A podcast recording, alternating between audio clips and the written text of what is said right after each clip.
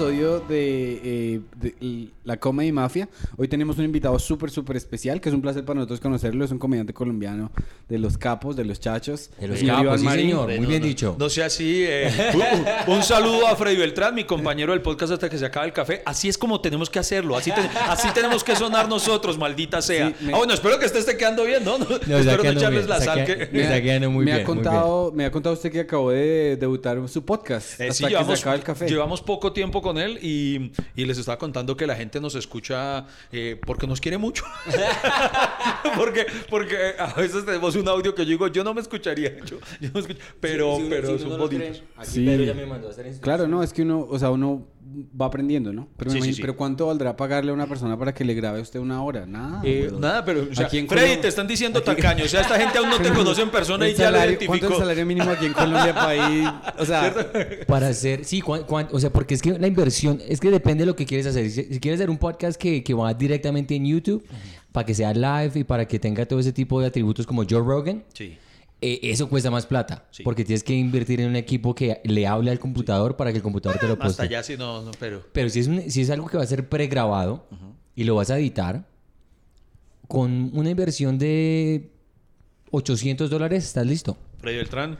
800 dólares aquí en Colombia por 50 mil pesos una persona por un mes, güey. No, mentira, mentira. Con 800 no, no hay que dólares, ser. Pero es que... No, Iván se ve que es un man generoso y buena Ah, gente. no, yo Pero- amarrado no. Tengo muchos defectos, pero ese no.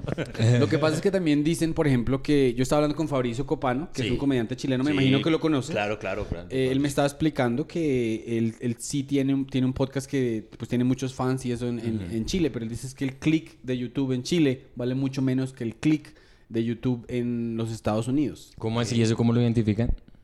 Pues porque él sabe, porque él tiene fans que, que- o sea, Ah, le, le entra dinero. Estamos de- de- devaluados, de- o sea, no nos, por eso nosotros no nos ha entrado plata.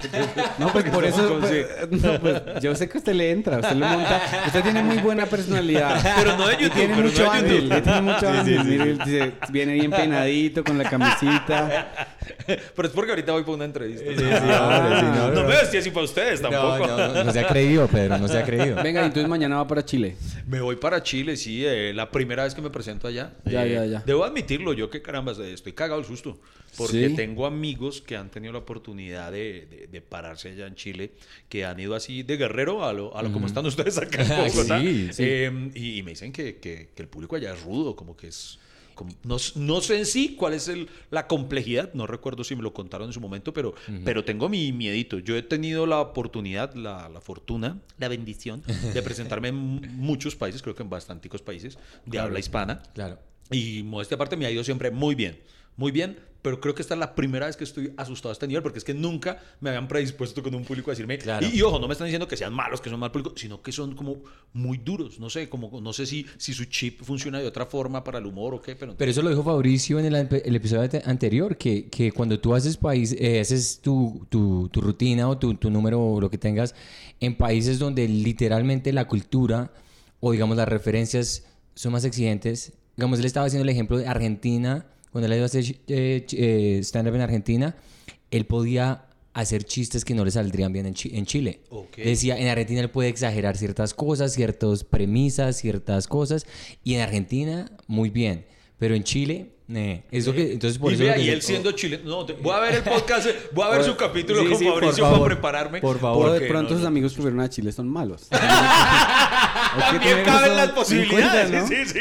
No, lo que pasa es que eh, pues, eh, usted, lo, usted lo sabe, que ir a otro país, pues le- eh, la jerga no es, no la tiene aquí. Sí, sí, sí. Cuando yo empecé a hacer aquí en español, por ejemplo, yo después aquí, de- ya después de pararme 100 veces en español, ya me fluye. Pero yo al principio estaba como traduciendo el inglés al español, como que fui a una tienda, lo cual, el precio, me- el cual, entonces uno ya no sabe lo que está Sí, sí, diciendo sí, y- sí, sí. y suena como un robot. Sí, sí, sí. Eh, pero ¿El cuál? digamos una persona, yo, o sea, hay ciertos tipos de comediantes que son muy regionalistas, pero a mí se me hace que su estilo es como universal y... Creería yo, o espero. Yo, yo hace unos años tuve eh, como una prueba de fuego que fue algo que me enseñó muchísimo y creo que marcó positivamente eh, mi carrera en ese sentido.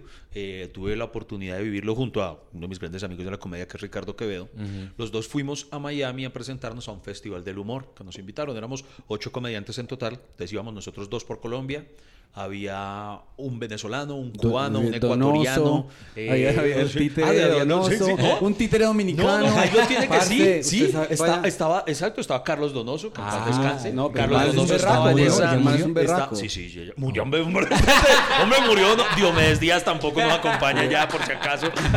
Uy, está bien. Yo sé que ustedes en Estados Unidos se desconectan del mundo, pero tampoco. Pero es que hay que hacer el esfuerzo de, de llevar la comedia colombiana allá, porque, por ejemplo, cuando uno va a un improv, uno va muchas veces a los clubs y uno ve eh, Andrew Schultz, Amy Schumer y un títere dominicano ahí, Pepito del erótico. ¿Y sabes que es un, un, un, un- Pero un Pepito- títere que hace? pero- y pero Pepito Pepito vende como un hijo de puta. Pepito ve- Pepito vende. vende. Pero a eso hoy, precisamente nosotros estábamos como en una gama muy amplia de, de- de humores. Había un comediante cubano buenísimo, eh, Bonco Quiñongo, que, que tiene otra vuelta muy caribeño. Nosotros conocemos a Bonco Quillongo, ese vive en Texas, ¿no? Eh, pues no Creo. sé si ahorita. En ese entonces creo que vivía en Miami en ese momento, no estoy seguro. Pero el punto está en que había to- de todas las mixturas y precisamente Claro. y era un lugar muy grande, entonces iba a haber público de todas partes, porque pues cada quien jalaba su, su tribu de seguidores.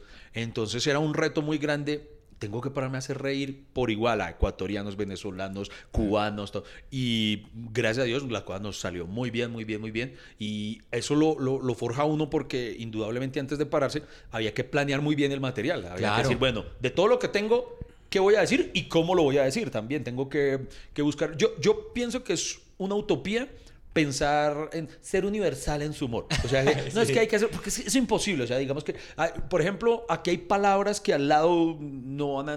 Voy a hacer un ejemplo. Una vez me presenté en Bolivia. Sí. Bolivia, está, y- Bolivia Ya, está aquí pero al no, lado. ya, pero no se las dé tampoco. Bolivia está aquí al lado. Uno diría, pues Bolivia lo, hablamos lo mismo. Y por ejemplo, allá tienen una palabra que me pareció súper graciosa. Había un chiste que, que lo teníamos pregrabado por, por una intro eh, que estábamos presentando porque era como una gira la- eh, por Sudamérica. Y entonces había una palabra, ya no recuerdo cuál era el chiste, pero puntualmente el, el- el punch era la palabra camioneta. ¿sí? Ta, ta, la, ta, ta, la camioneta, eso era el chiste. Listo. Y cuando lo enviamos allá, los productores me, me dicen, no entendemos el chiste. Y yo, ¿por qué, qué es camioneta? Y yo, ¿cómo así? ¿Cómo así que qué es camioneta? Y resulta que allá a la camioneta le dicen la movilidad. Entonces le dicen, no, pues yo te recojo en la movilidad. Suena Y eso chistoso. cambia el chiste. Pero radical. O sea- entonces me tocó volver al estudio de grabación solamente para cambiar esa palabra para decir movilidad. Y todo el mundo. Hermano, entonces, entonces eso es absurdo. Entonces yo, yo pienso que, movilidad. que- y una de las premisas que uso para defender eso, que, que es utópico, ah, es que al- a, fuerza de contexto uno tiene que hacer entender a, la- a las personas. Por ejemplo, ustedes ve- veían a, o conocieron a, a Adal Ramones cuando hacía otro rollo. Claro que sí. Sí, Sí, yo sí. la verdad no me suena no, mucho. No, no, no. Adal Pero Ra- sí, pero no. Adal. Ramones, para quien no lo sepan, era eh, un presentador de un programa mexicano que fue súper exitoso que se llama Otro Rollo. Y él Ah, empezaba... otro rollo, sí, otro rollo sí lo Otro conocí, creo sí, que sí. creo que fue de las primeras oportunidades en las que vi stand-up en latino, o sea, como en, en español. Y él, él tenía un gagcito que me encantaba, porque eh, ese programa se volvió tan exitoso que se veía por toda Latinoamérica. Entonces el tipo decía, digamos que... eh, eh, tal cosa está del nabo. Entonces decía, bueno, para los amigos que nos ven en, en Colombia, en Ecuador, en- estar del nabo es como cuando algo... Como cuando algo está del nabo. Y sigue pensando, no le decía a uno, "Ay, Le valía huevo. Le valía huevo. Y, entonces, y, y- y uno se reía. Y a, y a fuerza de eso uno terminaba a- aprendiendo palabras. Entonces, de verlo a él, yo entendía ya cuando dice que no, que llegaba el gandalla del grupo. Entonces uno, ah, ya, ya es el, a- a- aquí es el matón del grupo. Y, toda la- y así. Y- Entonces, eh, Chespirito, Chespirito no escribía pensando en nada. ¿Cómo voy a hacer para que en Ecuador me entiendan eh, qué son las agüitas de, Las agüitas de Jamaica, Entonces, claro. no, hermano, no. eh, uno debe intentarlo, pero lograr en sí la universalidad a partir de las palabras, por lo menos del lenguaje, es una utopía, es una Claro, utopía. claro, claro, claro. sí. Y, es, y es algo, digamos, que, que todos los comediantes de alguna manera queremos hacer, ser tan globales, pero igual, digamos, encontrar la audiencia que es la audiencia de uno, porque no todas las audiencias para todos los comediantes son iguales. Si tú te das cuenta, digamos, en Nueva York, por ejemplo, el ejemplo es la gente que va a ver a, a comediantes como Gary Goldman, que es una persona que es muy inteligente, hace chistes muy inteligentes. es el upper middle class. Entonces te das cuenta que es la gente que va a verlo. Porque- primero class, eh, Iván. Upper middle class. Sí, claro. La, Claro. eh, of course. la, la gente de estrato un poquito ver, más yo, alto. a ver, yo le traduzco. Los que no son nacos, güey. no son pinches nacos. Los de la high, Los, los de la high, los de la high. Sí, la gente. Entonces, es la audiencia de él. Pero uno va y mira a otros como Legion of Skanks, que son, comedia, que son comediantes que Uy, son. ese sí, ni idea. Eh, Sí. Ese es el nombre de ellos, ¿no? La legión de los de los de los De los apestosos. de los, ap- de los, de los, de los Pero es un grupo, es es un- un- Es un grupo, se ok. llama la, legión- la legión de los apestosos o de los de los de los mierderos.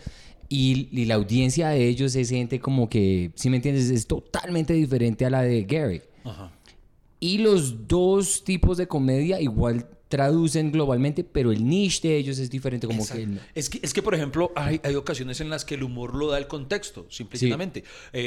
a, a mí me parece muy, muy, no sé cómo decirlo, muy atrevido cuando alguien dice es que tal humorista es malo. No, no te gusta su humor, que es Sí, distinto. claro. Pero hay otra audiencia en la que según... Porque todo va en contexto. Por ejemplo, un, un ejemplo que doy habitualmente para referirme a esto es eh, Lelutiers. ¿Lelutiers lo identifican? Eh, sí. Un grupo cómico musical argentino, tal vez lo más grande que había en la Argentina. Eh, pero entonces el humor de ellos es muy sofisticado. Muy, ¿Cómo era el término? upper middle class. Ah, exacto. Era- es el humor de Lelutier es así. Lelutier, hermano, llenaba, digo llenaba porque pues ya fallecieron dos de sus integrantes, entonces no sé ahorita cómo esté la cosa con ellos, pero entonces llenaba auditorios en España, en México, Oh, acá en. Colombia, en todos lados, llega, arrasaban, hermano, una legión de seguidores entre los que me incluyo. Pero, por ejemplo, si uno parara a Lelutiers en la plaza central de no sé dónde, de- del el, el pueblo popular de tal, puta, los abuchean. Los abuchean Sí, con sí, seguridad porque Claro. el humor es en español. Y no es O que sea- Lelutiers sea malo, ni, ni, que, ni, que, se- ni que la audiencia sea bruta, porque también, Claro. Claro. lastimosamente, hay unos que son muy esnovistas que dicen, es que ese humor es, es- es- es que esa es gente bruta, que por Sí, eso no me sí. entiende. No, marica, Pero es no. como- Simplemente es gente que no conecta con tu humor o tienen otra cosa. Entonces, em, Es muy Es buen como, punto, llevar los, muy es buen como llevar los Beatles a Duitama. eh, sí. No, no, sí, Entonces, eso- pero- usted lo aterrizó. Yo hablé toda esta mierda y este mal lo aterrizó en ese Let it be, que let it be, que. Exacto, sí, la, la cucharita. La, una. Sí, de spoon, de spoon. Y es, lo, y es lo que le gusta a la gente. Y a veces el comediante que dice, eh, eh, no, es que esos malos. Número uno, puede que no le guste a usted, pero no son malos si tienen un millón de personas Exactamente, que los ven. si no los, son malos. si los ven otros, hay muchos que a mí no me gustan, pero que hacen reír a mucha gente y, y eso es eso es absurdo. A mí me encanta, por ejemplo, el hater, el hater siempre va a estar ciego. Entonces, por Sí. ejemplo, cuando un hater le escribe, por ejemplo, digamos un hater me escribe en un video, eh, gra- grabo mis, mis rutinas en teatros llenos de gente Eh. que pagó para verme y que se, y se, y se ríe. gente que y, quiere y- y ver. un man, ¿Quién se ríe viendo Iván Marín? Pues marica, los 500 que están en el hijo de puta teatro. Claro, no. Así de simple, idiota. O sea, que, venga, o sea, hermano, sí. usted, a usted nunca lo voy a hacer reír, evidentemente, Claro. porque me odia. Pero hay otros 500 que me aman y Eh, les gusta mi humor. Y mire, pero- para todos, mire, no conozco el primero, puta vida, y juguemos a eso si querés. No conozco el primer comediante, por más puta que sea, que Que yo no haya escuchado que alguien, pero es que ese man no me gusta. Tienes toda la O sea, razón. yo, por ejemplo, para mí Seinfeld es un dios. Sí. Y conozco mucha gente que, ¿Seinfeld en serio? Sí, no me- no Pero me- Seinfeld no me... What, yo- tío? yo no, ¿qué? No, No, no, en serio. no. De, de todo, o sea, el, el más grande, puta, ese, eh, yo amo a Eugenio Derbez. Mi esposa fue la que me hizo una vez es- eso. Me, Eugenio Derbez, la familia peluche. la familia marica es ¿quién un no? clásico. Y entonces, por ejemplo, una Pregunte. Pregunta. Mi arco, mi esposa me enseñó, mi esposa me dio una lección muy bonita en eso. Una vez que yo le decía, yo decía acerca de los haters y ella me decía, amor, absolutamente cualquiera siempre los va a tener. Y yo decía, pero no, pero es que hay unos que no. Entonces mi esposa me hizo el experimento, me dijo, dime a alguien, un artista que tú admires mucho, que tú digas, es imposible que a este man lo odien. Entonces yo le dije, Eugenio Derbez.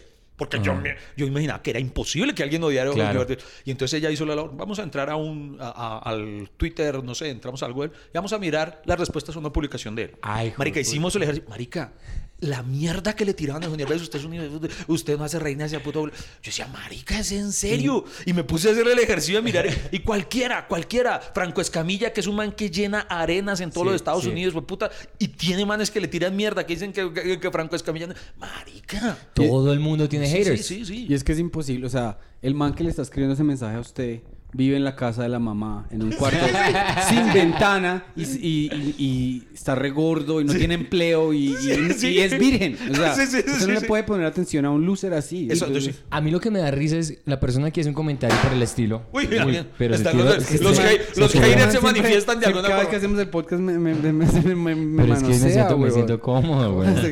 Pero, ¿que está inseguro o qué, güey? pues- Ah, el... Es porque tenía que apoyarme en algo. Usted es el mic stand, güey. Apóyese en su, en su autoconfianza, güey. Ah, ya se me olvidó que iba a decir. No, yo iba a decir, la gente escribe estos mensajes, eh, O sea, ¿qué, qué- cuál es el objetivo? Exa- Eso Eh, es lo que... ¿Qué, creen que eso- va a pasar? Que tú vas a leer el mensaje. Ay, Ah, tienes razón, no hago reír, me voy a retirar, voy a votar por la borda todos los 20 años que he dedicado de mi vida a esto. Y la plata que me están pagando, la voy a Sí, devolver. es verdad, maldita sea, voy a devolver los carros y el apartamento porque tú me dijiste que no me apruebas. O sea, Si le mire, pide hay uno- hay los carros. El BM, el Mercedes y el Tesla, hijo de puta. Le voy a Tesla que ya no me patrocine. No, no. Oiga, Ya. pero les voy a recomendar, por ejemplo, eh, uno de mis comediantes favoritos, hay un español que se llama Dani Rovira. Ajá. Ok. Dani Rovira tiene un show en Netflix que se llama Odio. Y lo que el man hace en el discurso es del putas. Chéverísimo. El man empieza a decir, les voy a decir a quién es odio. Y empieza a hablar de odio a Antonio Banderas. ¿Por qué tal y tal cosa? Odio a tan tan. Pero, marica, pero es un odio que, que- que es evidente en, en- en su mismo discurso que no Claro. los odia. Y claro, claro, Y claro, claro. hacia el final del discurso dice, obviamente, yo no odio, hue puta, ya quisiera yo ser como Antonio Banderas. Ya quisiera yo ser como tan. Y habla y hace una reflexión acerca de los haters. Dicen, ustedes, los haters son como, no recuerdo la metáfora que él hace, creo que es, dice, es como un niño tirándole piedras. ¿Rovira? Dani Rovira, sí, sí, sí. Eh, con B pequeña, con B pequeña. Hay una versión ya aquí en Colombia que se llama Dani Revira. Bien. El man no ha olvidado el barrio. Por más que Nueva York no le ha hecho olvidar esas cosas. No, pero, pero, pero Dani Rovira dice algo muy cierto. Y es que se ven como, es que, como, no sé si la metáfora la hace como, como perros ladrándole a los aviones o niños tirándole piedra a un avión. Y es verdad, o sea, te ves así. Nu- Sí. Porque nunca nadie que le escriba a Eugenio Derbez que su película es una mierda va a hacer que Eugenio Derbez deje de hacer Sí, películas. eh, y, Claro. y eh, hay dos cosas en eso. La primera tienes toda la razón.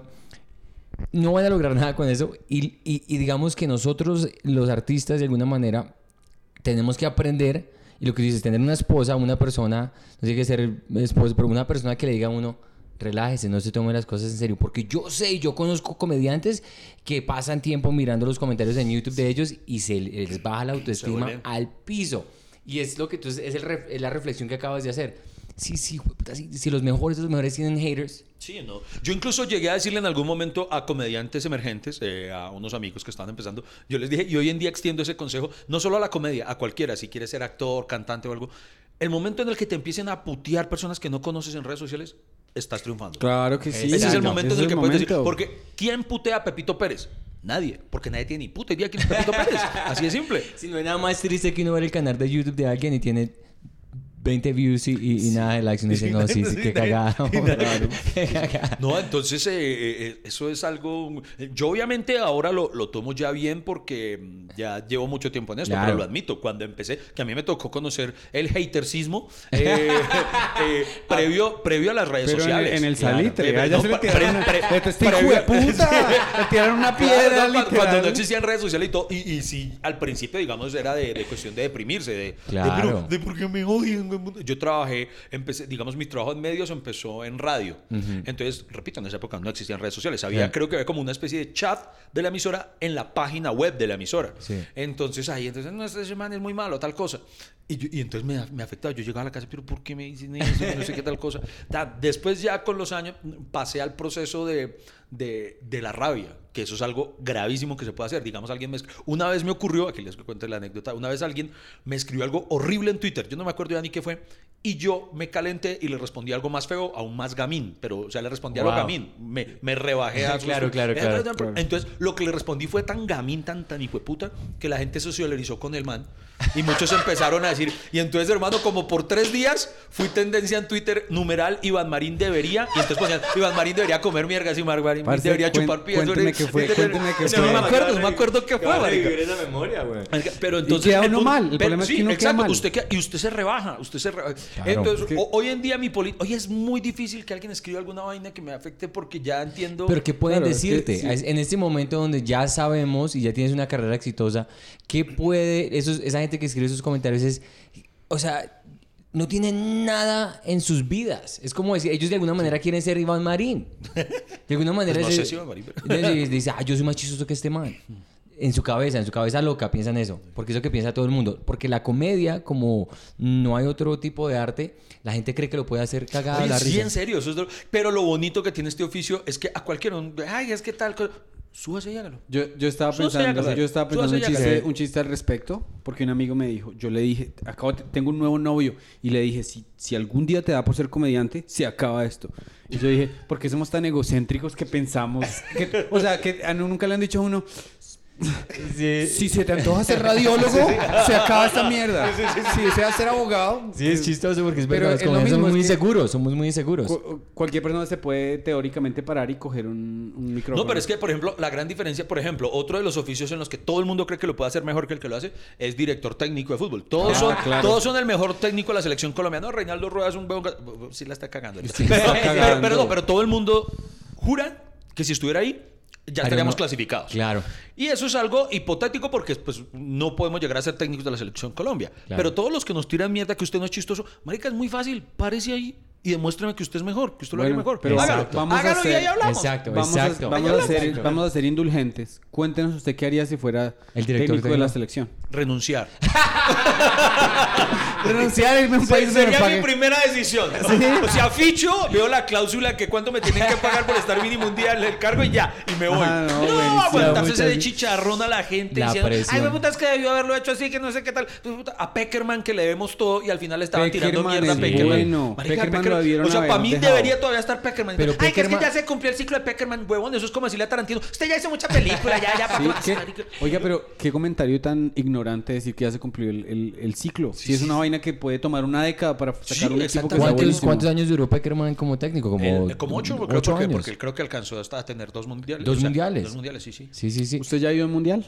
¿Que sí he ido? Sí. No, eh, presencial, no, nunca he tenido ¿Quiere? esa oportunidad. Sí, sí, sí, me encantaría. Claro. ¿A Qatar? Tenía planeado Qatar, pero pues, ya no sabemos. Aquí la sorpresa de hacer este Sí. podcast es que tenemos tiquetes para ¡Eh! atacar. Ustedes son como Mr. Beast. Dos tickets de Libertadores para Tuna. y de ahí en adelante para Tuna usted ve cómo llega a Qatar. Bien, bien, bien. Venga, entonces, bueno, usted ahorita, eh, yo ahorita estaba viendo, usted está, eh, estaba haciendo como una, leyendo unas noticias eh, eh, y usted hace como un, eh, improvisa. Sí. ¿Cuál es su proceso creativo? ¿Usted escribe o usted la deja todo Lo, el día ahí lo dando que vueltas? pasa con, con las Marine News, que se llama así. Marine esa News, sección, Marine Marine News, News y stand-up en general. Sí, eh, m- m- se volvió, surgió de una manera casi que accidental. Me ocurrió hace, hace ya buenos años. eh, yo tuve un show que fue súper popular, tal vez el show que, que- que más mm, llevé a todas partes. Ya giré puta, ese show, lo quiero muchísimo, me ha dado muchísimas cosas. Se llama Gózatelo Planchando, que es un show que no es netamente, no es 100% estándar porque también tiene como una cuestión musical implícita, pero es, es un- es un éxito, la verdad. Entonces el punto está en que ese show lo hice tanto, tan... Fue, yo llevaba como tres años, pero hermano, presentando los cinco veces a la Oh, semana, en wow. todo lado, puta, a veces doble. Mucho, mucho, mucho, mucho, mucho. Ya era trabajo. Mucho, sí. Entonces ya llegó un punto en el que me ocurrió un día, me puse existencial, que ya lo hacía en piloto automático. Entonces en una ocasión estaba en un sitio muy grande, eh, la gente caga la risa, pero mientras yo estaba haciendo el show estaba pensando, bueno, ahorita de remate podríamos ir a comer a tal lado y no, porque es que mañana vamos a madrugar. Y cuando me bajé, eso que, aunque yo sabía que me había ido bien, porque Claro, no escuchaba como claro. en fondo, entonces que me pregunté, ¿cómo te fue? Y yo, bien, ¿y cómo estuvo el público? Y yo, bien, pero me puse a pensar, marica, yo, yo en realidad nunca estuve ahí. Nunca estu- estuvo mi cuerpo y toda la cosa, pero mi mente... estuvo- Y yo dije, uy, no, yo no quiero que me pase eso. Y me di cuenta de algo que, que había llegado al punto que yo criticaba mucho antes cuando estaba en mis inicios. Ajá. Y es que todos sabemos cuánto sufre uno creando un material sólido y bueno. Uno sufre muchísimo eso por- hasta que por fin lo tiene, entonces uno ya está tranquilo con su material. Cuando uno ya está tranquilo con su material, como me ocurría con Gusto lo planchando, uno ya va en una zona de confort en la que dice, ¿para qué sufro poniéndome a experimentar chistes huevones que ya sé que digo este y con este que parado? funciona.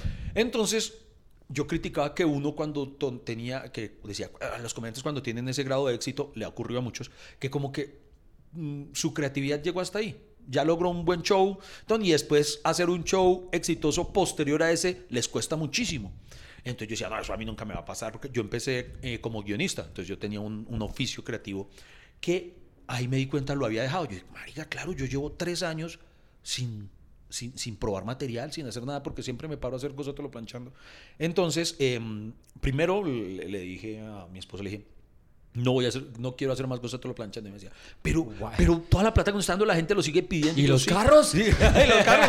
Y yo le dije, no, no, no, yo quiero volver a hacer, primero quiero, quiero descansar, no, no, no digo lo voy a dejar de hacer, no. Claro. Quiero parar con él y quiero hacer otro show mientras tanto. Y, y en efecto, después, dos años después, volví a hacer cosas, te lo planchando. Pero el punto está en que a partir de ese momento, yo me dije, voy a empezar a, en medio de mis shows, eh, probar material siempre nuevo. Siempre voy a tener algo nuevo que me obligue a tener esa, esa misma adrenalina de estar probando algo. tal. Excelente. Y así en ese proceso empezaron a surgir las Marine News. Entonces yo voy a ver qué, qué, qué ocurrió esta semana y voy a hablar de eso de manera improvisada. Obviamente me hago como un mapa de ruta, digo, "Ah, la, la noticia fue esto, tal, listo, tal. pero me paro y ya va surgiendo ahí.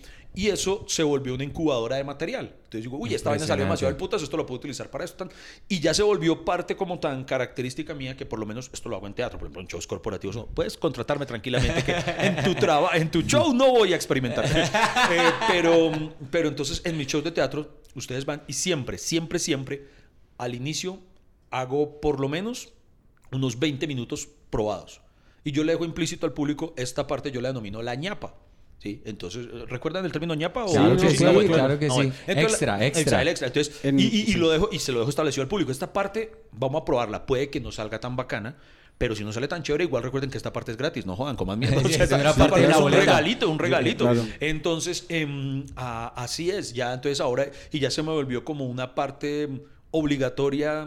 Yo me siento mal, incluso si, si no, ya hoy me voy a apretar y no tengo ñapa. No tengo ñapa, ya la tengo que hacer. Incluso en Claro. una ocasión me ocurrió que lo presenté sin ñapa. Dije, no, hoy no, no alcancé a preparar nada, me voy con el show. ¿Y qué te hizo la audiencia? Y entonces, eh, y, pero entonces alguien me escribió, Iván, muy bueno show, pero salí decepcionada porque... Y era alguien que había repetido el show. Ah, porque yo les digo, claro, si ustedes vuelven en ocho días van a ver este show, pero toda esta parte del inicio siempre es distinta. Claro. Y era alguien que le había encantado y había vuelto por esa primera parte. Claro. Y entonces eh, eh, ya, güey, dije, no, no, siempre tengo que hacerlo. Excelente, porque entonces ese es el proceso creativo, ¿no? Digamos, ¿cuántos años te, te, te demoraste en crear el primer especial que, o la primera rutina que te dio tanto éxito?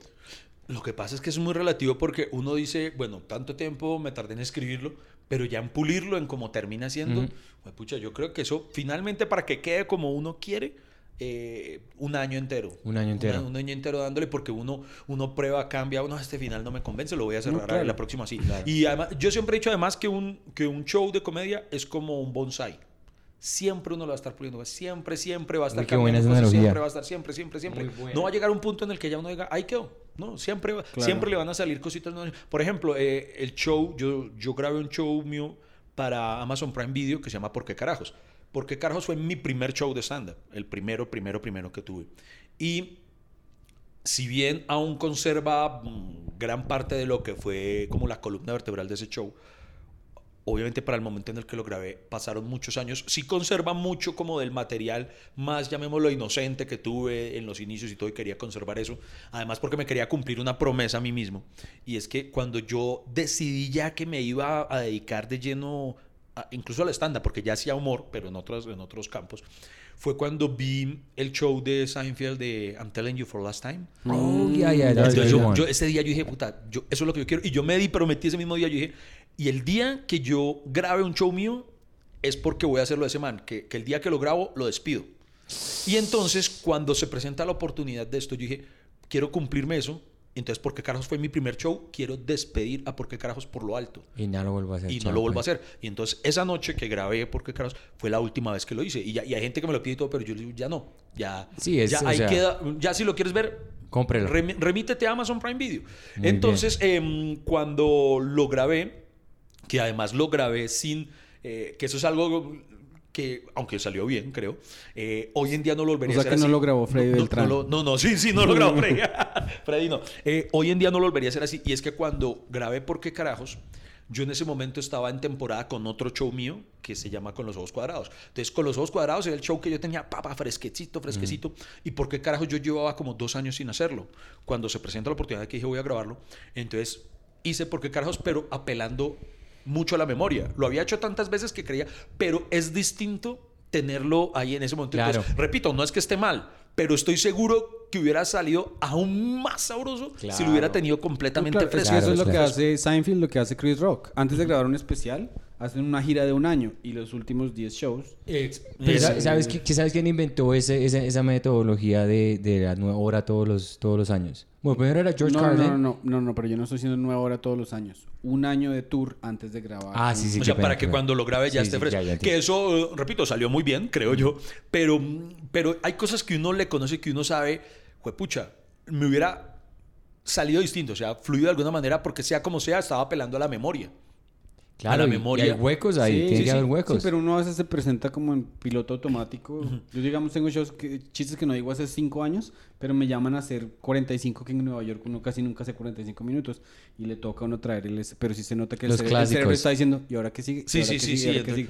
Mientras que uno está... hay- o sea, hay que estar en el, el punto ex- excelente de no estar muy quemado con el material Sí. y no estar muy olvidado Sí, sí, sí, y ahí, sí. Sale, Sí, sí. ahí sale mejor. Entonces ahora eh, lo tengo claro, que el próximo que grabe va a ser uno que esté que haya tenido temporada. Por ejemplo, si yo fuera a grabar, qué sé yo, por ejemplo, con los ojos cuadrados, que no es el que estoy haciendo ahorita. Sí. Yo diría, ah, bueno, le voy a hacer por lo menos una temporada como mínimo antes. Para que esté Para que esté fresquito. fresquito. Y a lo que iba a- a- al inicio, es que ese show, de todas maneras, de por qué carajos, es un show que cambió mucho. Incluso al momento de editarlo, hay volviendo a la metáfora del, del- yo decía, lo grabé, la gente se rió y todo, pero ya viendo la edición yo decía, marica, pero ese chiste ya no lo siento, ya no lo veo, ya no me identifica. ese chiste claro. yo lo disfrutaba cuando lo escribí, pero hoy no. Y entonces decidí quitarlo de la edición final.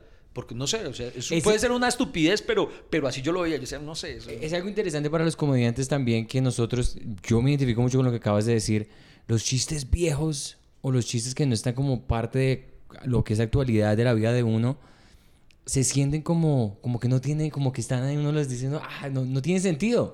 Uno está muy emocionado para los material que le salió más o menos la semana pasada, el mes pasado, y cuando tiene que hacer shows grandes, como de 45 minutos, una hora, y uno trae todo ese material viejo, la, yo diría que el truco está en hacer creer que esos chistes viejos están tan nuevos como el que estás Sí, contando sí, ahorita. sí. Y uno tiene que hacerse el truco uno mismo. Uno tiene que engañarse uno mismo. Decir, bueno, voy a estar igual de emocionado a contar este chiste que lo, lo escribí hace 10 años y entonces... Y hay chistes que yo no sé, eh, hay chistes que envejecen muy bien, hay otros que no. Hay chistes de, de por qué carajos, digamos sobre todo, creo que toda la primera parte del show, sí me atrevo a decir que casi que es como la hice desde el principio. Yo no sé, tal vez desde el primer momento estuvo tan clara, estuvieron tan claras esas líneas y que creo yo siguen funcionando muy bien. Ta, tan, tan. Pero hay otros chistes que, que me ocurre que en su momento yo lo decía y eran un tote. Yeah. Y hoy en día como que y no sé si es que ya no me convence a mí, entonces no lo digo con la convicción que es y el Claro. público lo siente, o es que al público eso ya no le parece chistoso. La no segunda sé. mitad retransfóbica, racista. ¡Cancélenlo! Sí. Ah, entonces, ah, esa es otra Ah, bueno, cosa. sí. Esa es otra. También hay chistes que hoy en día uno omite, o bueno, yo, porque hay quienes les vale Sí, huevo, pero, sí. pero ya, a mí no me gustan las polémicas culas. O Claro, sea, yo claro. digo, ¿para qué me meten este mierdero? Pa- partamos de algo. Yo sé que es así como digo que es utópico pretender ser un humor universal, también digo que es utópico pretender no ofender a nadie porque siempre hay alguien que se ofenda. Claro. Yo Claro. considero que mi humor es blanco. Y aún así he tenido unos mierderos que ustedes no imaginan que yo digo, ¿en serio están putos ¿Por por, esto? chiste? esto? Pero son cosas que ya es porque ya una generación de cristal muy brava. Pero, pero no porque yo tenga la pretensión de, ay, me voy a parar a hacer aquí. oh, Ofender. sí, que, que es que yo Sí, soy sí, el sí. más malo, que es que porque yo. ta-". No, no, eso no es mi interés. Sí, claro. Entonces, hay chistes que, aunque me pudieran divertir, yo digo, sé que eso es mierdero, ¿para qué me lo gano? Pregunta, ¿y con tu esposa de alguna de esas maneras es como lo que dicen en inglés? Como, a ver, Pedro, usted, brainstorming con la esposa. Ah, no, lluvia no, no, no, no y entiendo, sí, sí. No, pero con mi esposa no. Que para que ella diga, no, no, ese chiste. No, no saben Iván". que no, no lo hago particularmente con mi esposa, pero ni siquiera por el tema de la sexu- Porque de poco me sirve. Porque primero, mi esposa es putamente relajada. Ah, ok, Entonces, mi, esposa y no comulga con, con las sensibilidades de hoy. Sí, sí, Entonces, eh, al contrario, yo a mi esposa, mira, ah, que comas mierda, dilo, dilo, dilo. Entonces, no es- ella no es un buen sensor en ese sentido. Es que odio los negros. Me encanta eso. Hablo, hablo muy bien porque se lo merece. no, no, no, no, en serio. Que no coman los venezolanos. Hablo, no, en serio. Entonces, mi, mi esposa es un buen filtro para eso. Por el- y por el otro lado, tampoco es un buen filtro con chistes que me gustan que yo, amor, mira este, que Sí. tengo que, uy, tal, tal. Y ella, eso no es Ah, chistoso. eso Eso es sí es chistoso. Y yo, es- y, y- y Yo entonces no yo me emputo. Yo, yo no soy bueno- es yo chistoso. no- y, y entonces yo digo, te lo voy a mostrar en el escenario. puta. Vamos a parar y si la gente ríe. Y cuando me sale bien el chiste, se lo echo en cara, Ah, güey. qué puta. Yo rico. no, qué yo no soy bueno para eso porque a veces la gente le quiere no decir y a mí sí me sería muy bueno para eso porque usted tiene esa y usted tiene una buena risa. ¿Alguna vez le han comentado de su risa? Ay, me han dicho que mi risa es muy... Es buena, sí, es muy es- rica. O sea, a mí me encantaría, bueno, cuando uno un comediante que uno respeta, a mí me da nervios. Pero uno ve, digamos que esté todo oscuro y que uno escuche esa risa, uno va a saber, es Iván Marín y le va a gustar. Lo mismo le pasa a este man, Jimmy Ah, Carr. ¿Usted ha ah, escuchado la risa de ese man? La- es muy chistosa, muy chistosa la risa Sí, de ese man. es verdad. Muy chistosa. Y, y él, él, en- en una entrevista que yo escuché estaba diciendo es que no me gusta, mis amigos se ponen nerviosos porque yo los voy a ver porque los quiero apoyar. Y entonces los- todo el show están pensando, ah, entonces no le gustó a Jimmy. Sí, porque no se ha reído Jimmy. Sí, sí, sí, sí, Y sí. A mí me pasa, es que Freddy Beltrán eh, ya- ahora se emputa conmigo y, y no me deja ir a, a sus funciones cuando el material es muy nuevo. Mm. Porque le pasa, ay, no, lo, ah, ya lo banderé, ya lo que banderé con la parte técnica del podcast. Em, eh, Freddy, se le quiere. eh, eh, el último show de, ay, se me, se me escapa el nombre en este momento. Bueno, me invitó a la primera función. Se mandó a hacerlo en teatro y yo, y yo fui yo. Entonces yo me hice bien atrás porque a mí me parece incómodo hacérsele adelante a un colega. Claro. Entonces yo me hice atrás. Marica, y fracasó tanto en tantos momentos que pero entonces a mí me daba risa cuando le iba mal con el chiste.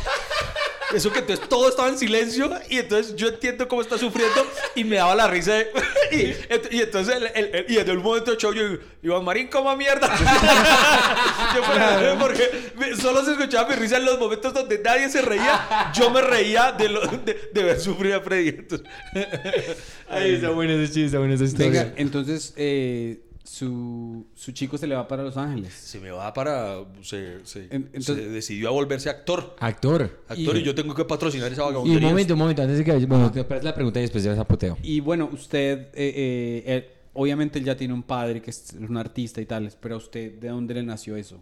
¿Usted que estudió en la universidad, si fue a la universidad? Sabe que yo no sé de dónde me salió porque nadie en mi familia no tiene nada que ver con Ya, eso. ya. Lo más cercano es que mi papá sí es un tipo muy culto, le gusta leer mucho.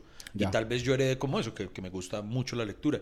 Pero el resto, nada, nada. Es más, a mi familia la sorprendió cuando yo manifesté el deseo de inclinarme por, la, por el arte. Eh, que yo lo manifesté incluso antes de la comedia. Yo en principio quería ser actor, serio. Sí. Entonces yo empecé drama. a hacer teatro y todas las cosas. Entonces, pero la vaina está en que mi familia a mí nunca me apoyaba. Entonces mi familia nunca fue a darme una obra de teatro. Era como una doble vida que yo Y tenía es que fuera debe de la ser, casa. debe ser Nunca. difícil porque usted es así. Sí, sí, Todo sí. contento, ¿no? Como que- sí, sí. Sí. ¡Otelo! ¿Cómo trató mi esposa? No, pero y lo chistoso es que, por ejemplo, si hay alguien, no, yo estoy seguro que nadie que me haya podido ver en esa época me va a recordar primero porque fue hace demasiado tiempo y segundo porque yo era irreconocible en el escenario. Yo era, yo escribía cosas pero densas. Ah, es que usted escribe yo- también, yo güey. escribo, sí. Yo soy guionista claro. de televisión. Ah, bueno, míralo. Sí, sí, sí. Y yo, mi primera aspiración artística, y es así desde muy niño lo tuve, era yo quería ser, era novelista. Yo quería ser el próximo José Saramago y todo. Uy, eso es muy difícil. Porque, Entonces, por ejemplo, usted es escribe un guion y dice, bueno, listo. Pepito fue a, a la tienda a tratar de robarse un carro y no se lo pudo robar. Es acción, acción, acción. Pero vaya, lea usted una página de García Márquez y diga, yo voy a poder escribir Sí, esta eso, misma página. una narrativa. o sea, y, y yo, y, yo fracasé mucho. Miren, durante toda mi adolescencia yo me empeciné mucho en, en el sueño de, de la escritura. Entonces yo participé, miren, en cuanto festival de literatura allá. Festivales de cuento, eh, de poesía, eh, uno incluso de novela breve. Una vez me Oh, metí a, escribir una novela breve para un concurso, para un festival.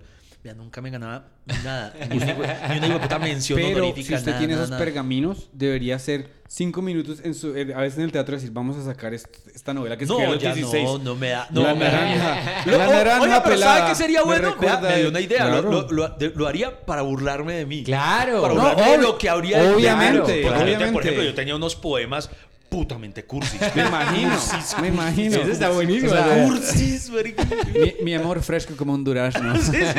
Me lo has dejado magullado. Ahora parece guayaba. Sí, me haría pena, me Marica, haría pero pena. usted, se- usted, usted los tiene esos poemas? ¿Se acuerda No por lo menos no- de, un, de un verso Ah, chiquito? no, no, acordarme de ninguno, pero sí tengo guardados algunos, porque yo, em, yo tenía cuadernos, yo escribía eh, a mano. Yo también sí, yo a mano. A mano, a mano, a mano, todo. Entonces yo tenía muchísimos cuadernos, muchos, cuando digo muchos es muchos, yo escribía de manera frenética y tenía muchos hasta que ya, pues cuando llegó la era de la digitalización de todo, yo decía, no, ahí pasó todo esto. Entonces, Transcribir todo Cuando eso. empecé a transcribir, yo dije, no, yo no voy a transcribir toda esta mierda, más que entonces empecé a leerlo y dije, y la mayoría es malo. entonces yo creo que deseché el 60% de lo que tenía en los cuadernos y rescaté un 40% que está por ahí en el baúl de los recuerdos eh, guardado como archivos, así lo tengo. Buenísimo, entonces ahí está. ¿Y cómo, Ahí está. ¿Y cómo fue la transición de, de escritora a performer? Pues yo iba a esto, yo, yo frecuentaba muchísimo los círculos eh, culturales, o sea, donde la gente se, se, se sienta. eh, Había muchas personas con pretensión eh, literaria que nos reuníamos eso, a leernos cuentos, a leernos y todo. Mm. Claro, tallerear, pues. Sí, exacto. Y entonces... Eh, Tallerear esos sin chistes, o sea, cuentos No, serios. Cuentos, Tallerear- cuentos, tallerear cuen- los cuentos. Sí, exacto, cuentos, cuentos y tal. Y, y así como también en la casa por la poesía Silva, yo iba a escuchar poemas, declamar sus poemas, a poetas, es declamar lo- los poemas. Y empezó a ocurrirme que entonces yo escribía esas cosas y muchas personas me decían, oiga, su, su interpretación es muy chévere, además de tal, fulanito escribe muy bacano, pero es que usted además le da intención y yo ve. Entonces ya empecé, tuve una breve incursión en el mundo de la cuentería. Ok. Entonces empecé a hacer este tipo de cuentos. Cuentos. Pero entonces empecé a encontrar el humor accidentalmente. Porque yo, digamos un, perso- digamos, un personaje tenía un soliloquio y reflexionaba acerca de tal ámbito de la vida y los seres humanos, por qué somos tal cosa. Y era lo, algo que yo creía que era una reflexión profunda, una reflexión con la que yo esperaba hacer que el público dijera, qué man tan profundo. Y lo que ocurría es que cuando hacía la reflexión, la gente se cagaba de la risa. Y yo me emputaba. Iván yo- se iba, güey. y, y- y yo, y yo me emputaba. Yo, Imbéciles. Y yo, en serio, pero ¿por qué están No lo riendo? entienden, no lo se toman en serio las cosas. Y yo me emputaba. Y, yo a veces me rayaba porque es que además también tuve muchos profesores en esa época. Tuve muchos profesores que hoy en día, y sigue habiendo muchos muy mamertos. Sí. Que le enseñan a uno que es que el arte del mercantilismo no. Sí. Es que hay que hacer teatro, pero solamente en un teatro para cuatro personas, en un butaco duro, porque es la única forma de que tu alma se expresa. Y, y entonces a uno le metían esa y- mierda. Y, eh, o sea, y a los 18 años uno en la nacional sí. y llega un tipo y le dice, pero si quieres cambiar el mundo, ¿por qué estás estudiando finanzas? Exacto, sí. ¿Por qué no vas a tirar piedra conmigo? Exactamente. Hasta los 30 años. Exacto, todo ese tipo de cosas. Exacto. Entonces, porque, por ejemplo, hoy en día muchos dicen, ah, es que usted, usted, usted, no, usted no sale a marchar y a piedra con nosotros porque no está con el pueblo. No, marica, yo estaba con ustedes y nunca lo hice. O sea, Sí, yo, sí, yo sí, desde sí. la... Yo pasé por universidad eh, pública, o sea, y marica, nunca fui a ese plan. A decía- piedra, Sí, yo decía, marica, mientras ustedes van a olear piedra, yo voy a estudiar, marica. Yo, yo, Sí, yo voy a hacer sí. algo por mí. hágalo, hágalo, hágalo. Y entonces yo, aún así, yo me metía, me metía en esos, esos cuentos de que, no, es que el Teatro Nacional, yo en ese entonces, mi sueño como actor era, puta, estar en una obra del Teatro Nacional. Para mí en ese momento era lo más grande. Claro. Decía, el Teatro Nacional, eso solamente, eso son comedias baratas para, para, para embrutecer a la gente, para no sé qué tal cosa. Solamente en la Candelaria se presentan los grupos. Y yo decía... Que creas ese complejo. Y Sí, exacto. Entonces uno llegaba a pensar eso. Entonces me convencían de eso. Entonces por eso cuando la gente se reía, yo decía, estos hijos de putas. Y yo, ¿por qué? Y- es arte, malparidos. Y no me daba cuenta, que eso lo entendí al tiempo, que finalmente hacer reír es un arte. Y aquí es donde los demás ay, lo que hablamos ahorita, todo el mundo Sí, anda sí. riendo". Mano, además creo que es uno de los artes más difíciles que hay. Es 100%. mucho más difícil. Entonces, cuando yo, yo me decido a dejar de reñir con eso, fue, yo pre- frecuentaba todo este tipo de escenarios que les digo, y en una ocasión estaba presente en la Universidad Distrital, yo tomaba un taller de intencionalidad de la voz, y entonces hice un cuento.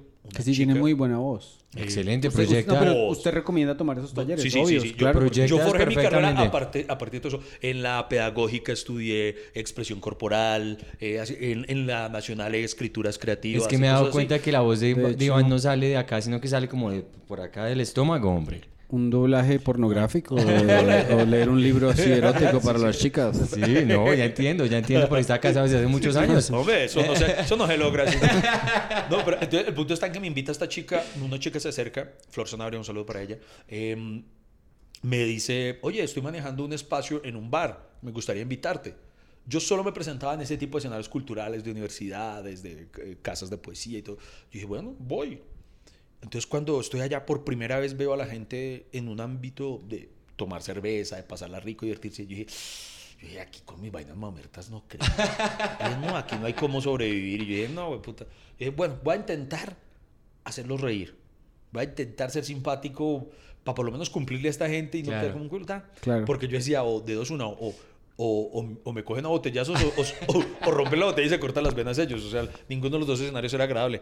Entonces me paré y yo dije, voy a, voy a manejar a la larga lo que es mi discurso de vida en, en- en lo que estoy haciendo, pero quitándole las arandelas eh, metafóricas, quitándole toda la prosopopeya, todo un pocotón de huevonadas. Y yo dije, voy, voy- voy- voy a- ser más yo.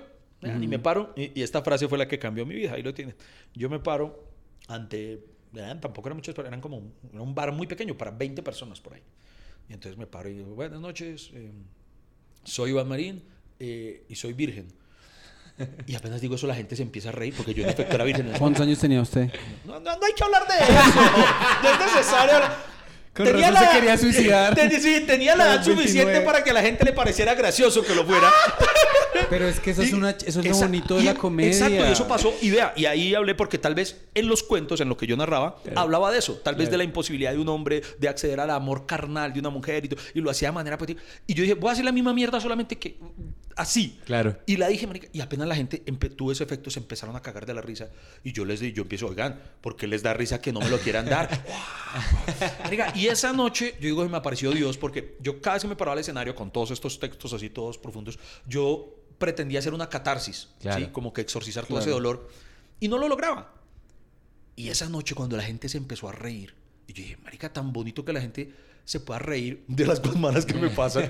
y yo mismo reírme de ellas porque me empezó a dar risa tan. Y esa fue la noche que yo me prometí, me voy a dedicar a la comedia. En O sea, serio, wow. Y dejé los cuentos tristes Ah. y mandé todo para la mierda. Ah, Una Ah. noche que cambia la vida por 100%. A Iván le pasó lo que le pasa a Mark Maron.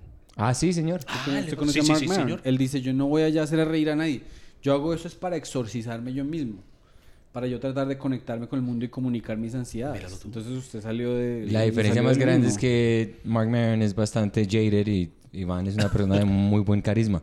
Sí, él tiene mucho carisma. Sí, Sí, sí. Y, y, pues la otra diferencia es que el podcast de Mark Maron tiene buena Tiene tecnología. buena- no tiene a Freddy Ah, se le invierten. Le invierten. Freddy, yo creo que este, este capítulo está No, siendo muy importante para, para el futuro. Eh, Así como les acabo de narrar que esa noche cambió mi vida, este podcast va a cambiar mi podcast. Eso. Este, este va a cambiar mi podcast. Voy a sentar a Freddy. Mire eso. Mira. Mire ese capítulo y hablamos ahorita. De que le vamos a mandar mensaje la referencia a esa grabadora, Sí, sí, porque eso, eso por, no, favor, no por. Oye, una locura esta vaina. Pueden grabar donde sea. Esta... Donde Ah, sea, donde sea. Hablando lo de, eh, lo de Mark Maron, eh, ¿usted le jala el inglés? Esta, eh, eh, estoy, vea que yo aprendí, o bueno, aprendí, no, eh, digamos el inglés que sé, lo aprendí de manera autodidacta. Sí, claro. Y, y- y no, y hablando en serio, cuando, digamos, en los últimos años que he tenido la oportunidad de vacacionar mucho en Estados Unidos sí, y todo, sí. ahí es donde finalmente uno lo, lo, lo ejercita. Claro. Y tuve hace poco la oportunidad de, de presentar, no les puedo dar muchos detalles de esto, Ujú, les voy a dar una semiprimicia, pero eh, se realizó aquí una audición, me contactó alguien de Londres que estaban buscando un comediante acá, no sé qué, que hablar inglés para una cosa. Y, y yo le dije, pues, pues mi inglés es balbuceado, pues yo fui sincero, o sea, Claro. no como esos que, que- que toca manejar pistola y montar a caballo. ah, se le tiene, ¿no? Ah, no, listo, Sí, listo. My yo- English is not very good looking. yo le dije, bueno, eh, I can try. Eso, eso. Y bueno, tan. Y entonces yo dije, pues como por lo menos que lo tengan, el solo hecho de que qué bonito poder Sí, decir, sí. frente a una audición en inglés. Y yo sabía que iban a audicionar a otros comediantes que sí hablan inglés, que yo, Claro. estos manes sí lo hablan. Sí. Entonces dije, pues bueno, como por, pues, por- Marica, cuando me lo gané. ¡Oh, Sí, felicitaciones! yo, en serio, yo no lo podía creer. Yo decía, por puta, ¿será que...? Entonces yo me pregunto hasta el sol de hoy, ¿será que a ellos les parece chistoso mi mal inglés? De pronto eso es lo que ellos... No sé. El punto está en que resumiendo... Aún no puedo contar porque eso no ha salido y no Claro, claro, claro, Eso claro. se grabó previo a la pandemia. No sé si la pandemia... la relación. Excelente. Pero entonces ahí eso me, me puso a prueba y fue un desafío eh, porque tocaba hacer algo de comedia en inglés. Perfecto. Y, y- y fue una, una prueba de fuego Bueno, bacana, entonces, ya cuando, cuando tu hijo está en Los Ángeles, va a ser allá, tienes que montarte en inglés. Ay, Dios mío, en, pero da un susto Ah, a no, en Nueva York te montas en inglés. Santi produce unos shows eh, buenísimos que nunca me buquea, no sé por Siempre qué. lo buqueo, siempre lo buqueo. No, pero miren que, que sí, Más tengo, sí tengo esa ilusión Va. porque, porque, porque es- la gente tal vez no lo vaya a entender, pero hacerlo en otro idioma es como empezar de cero. Es Mira, como, mira, puta, yo obvio, creo que el momento en obvio. el que me pare allá a hacerlo en inglés, Es que todos los años de experiencia que puedo tener, Haga- muy haga- poco pueden, y pueden importar Pero porque imagínate, no se nosotros novato. tenemos un grupo que nos presentamos solo en inglés. Además de eso, Santi tiene los shows. Además de eso, yo puedo hablar con Broadway. Entonces, Claro. usted cuando tenga tiempo libre, planee un viaje exclusivo para... para ¿Montarse para en hacer inglés? Cuatro días en inglés. En Nueva Y York. nosotros le- Vea, nosotros le está, cuadramos de una. Ay, Dios mío. Y No, excelente. Y, y- a- Antonio te puede decir, Antonio también estaba como... Y el marica le dio muy, muy bien. Antonio, no, Antonio, yo se lo comenté en estos días en Instagram cuando vi una publicación de él con ustedes, Sí, sí. eh, que, marica, en serio, inspira, porque no solo yo, varios de nosotros hemos tenido como esa inquietud de, ay, marica, tan chévere hacer comedia en inglés, pero a Claro. todos nos gana el miedo, tal vez. Claro. Y, y Antonio tuvo las huevas de decir, An- vamos a hacerlo. Y se ha Sí, cagado, pero se hizo es de que- montar y se montó o sea, y le fue muy bien. Claro, y nos sentamos a tallerear. Que eso O sea, es muy de- de importante. todo. Porque Hacemos- así como lo que decías de, de ponerte a traducir al español es, es, es- es tonto, no podemos hacer nosotros también. Bueno, entonces voy a traducir Claro. al inglés. No es solamente eso, es, Claro. es adaptarlo, es trabajar. Adaptarlo. Y lo que que pasa es es, que la ventaja que tienen ustedes que son más veteranos en este campo es que eh, usted dice, bueno, a veces que uno siempre dice la duda, pero es que se están riendo de mi acento, se están riendo de tales, pero es que un comediante ya muy, muy, ¿cómo se dice? Experimentado. Canchero. Las risas vienen a veces 50% del lenguaje corporal. Sí, sí, ¿Sí sí, me entiende? sí, Entonces usted va a transmitir eso, aunque, Sí. le- aunque el lenguaje sea un poco intermedio. Sí, sí. le va a ir re bien. Pero güey. eso funciona en favor de, de en, en tu favor. Si lo, esa, esa que puede ser una debilidad, la utilizas a tu favor y aún ese, ese número o lo que sea funciona Exacto, aún no más. es una habilidad, sino es una es fortaleza. una fortaleza. Sí, porque yo no me pararía ya a, a pretender que lo domino, ¿no? No. Yo creo que, pues no tengo la rutina aún, pero yo creo que dejaría establecido el, el que muy posiblemente vaya a decir alguna estupidez que, Sí, que no y, salga y eso es, yo estoy, yo veo, por ejemplo, aquí haciendo yo estoy cagado del susto de montarme aquí en Bogotá porque yo el- obviamente el español lo manejo muy bien, pero montarse es que es muy difícil. Hacer la comedia Hacer la comedia en Bogotá como bogotano. Sí. Y Ahí es que la gente uno no dice- entiende que uno se va del país y digamos, si yo ya solo hablo, Santi tú y yo hablam- hablamos el 5% de lo que hablamos todos los días es en español. Sí. Eso es como un músculo. Músculo. Si uno deja hablar el idioma, uno Claro. pues ya viene eh, aquí te- te- tartamudea y se le olvidan las palabras, entonces es diferente. Sí, es que eso, por ejemplo, voy a decir, uy, es que me da, nada, que lo, lo voy a decir, que carambas, yo tengo que decirlo, eh, igual este podcast creo que no, no les llega a él, no son tan famosos ustedes, ¿cierto? Pero- No, todavía Per- no. Perdí todavía la no. virginidad a los 32. no, no, no, pero vea, voy a contarlo, y me da pena contarlo, pero digámoslo como son. No, no, mentira, no, no digamos el nombre. No, sin nombre, sin nombre para que Sí, no sí, te nombre, sí, arrepientas. sí. sí, sí. Un, un, un, un artista internacional eh, vino a presentarse a Colombia, mm, que triunfa mucho en, en otros países. un Ah, comediante.